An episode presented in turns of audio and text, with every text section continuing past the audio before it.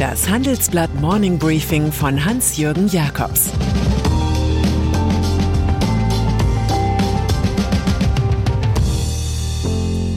Guten Morgen allerseits. Heute ist Freitag, der 29. April 2022. Und das sind unsere Themen. Olaf Scholz, der etwas andere Volkstribun. Dieter Schwarz, der etwas andere Cloud-Pionier.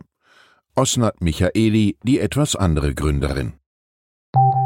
Nach einer kurzen Unterbrechung geht es gleich weiter. Bleiben Sie dran. ChatGPT und andere Technologien verändern unsere Arbeitswelt rasant. Bei der Veranstaltung Work in Progress diskutieren wir in der Handelsblatt Media Group die Zukunft des Arbeitsmarktes, HR-Trends, KI, mentale Gesundheit und neue Leadership-Perspektiven. Sei am 13. und 14. Juni in Düsseldorf oder virtuell dabei und melde dich jetzt an unter work-progress.de. Olaf Scholz die zwei lebenden SPD-Bundeskanzler üben für die US-Presse eine ganz besondere Faszination aus. Erst erklärte Ex-Regierungschef Gerhard Schröder in der New York Times seine Freundschaft zu Wladimir Putin. Nun widmete Time dem amtierenden Kanzler Olaf Scholz die Titelgeschichte Germany's Moment. Der zuletzt wegen angeblicher Führungsschwäche gescholtene Mann sagt hier trotzig, er glaube vom Volk beauftragt zu sein, das Land nicht nach Umfragen zu führen, sondern so, wie er es für richtig hält, heißt es darin. Und Scholz sagt fürs Geschichtsbuch, wenn man eine gute Führungspersönlichkeit ist, hört man auf das Volk, aber man meint nie, das Volk will genau das, was es fordert. Davon gab er in Japan beim Staatsbesuch Zeugnis, aber nicht im Bundestag zur Lieferung schwerer Waffen in die Ukraine. Milliardenverluste bei Amazon. Zwei faustdicke Überraschungen gab es in den USA. Die erste betrifft die Gesamtwirtschaft. Das Bruttoinlandsprodukt schnurrte im ersten Quartal um 1,4 Prozent zurück. Im vierten Quartal des vergangenen Jahres waren es noch 6,9 Prozent plus gewesen. Die Reaktionen blieben verhalten. Die Schwäche wird auf Außenhandelsdefizite und schwächere Lagerinvestitionen zurückgeführt. Die zweite Überraschung der Konzern Amazon meldet mit minus 3,8 Milliarden Dollar den ersten Quartalsverlust seit 2015. Der Corona-Schwung ist weg beim Westküstengiganten.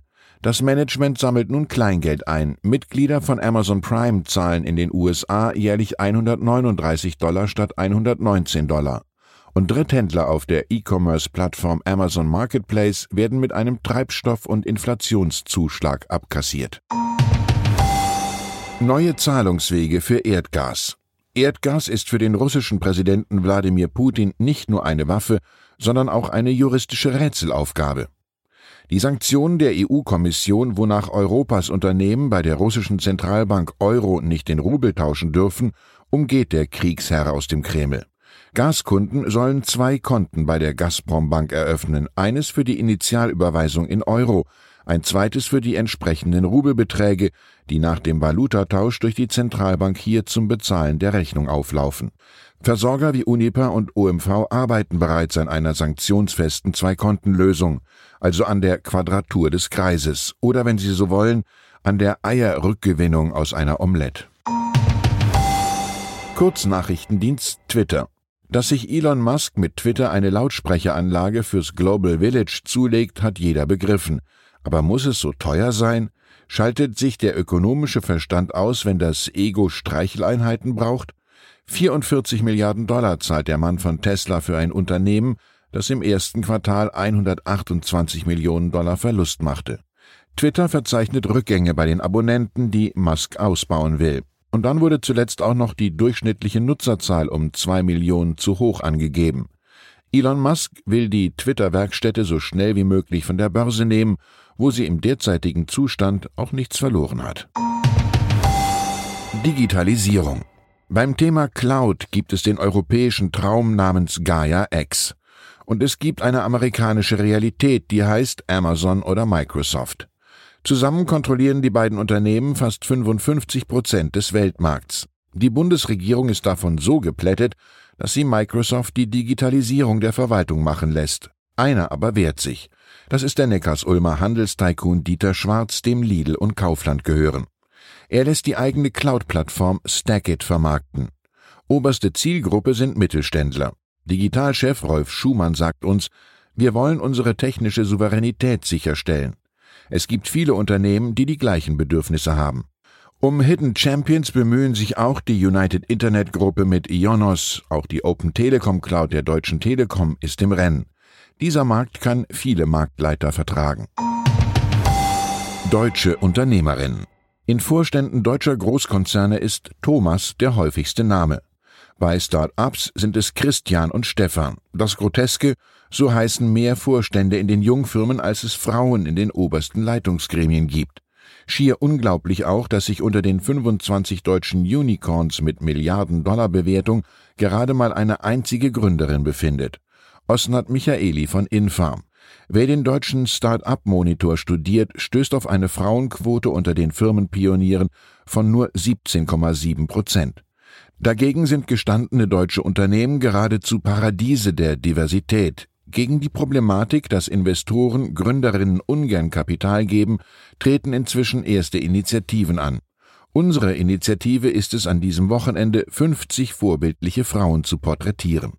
Die Auswahl reicht von A wie Arabien Vogel Jasmin bis Z wie Ziegler Tanja.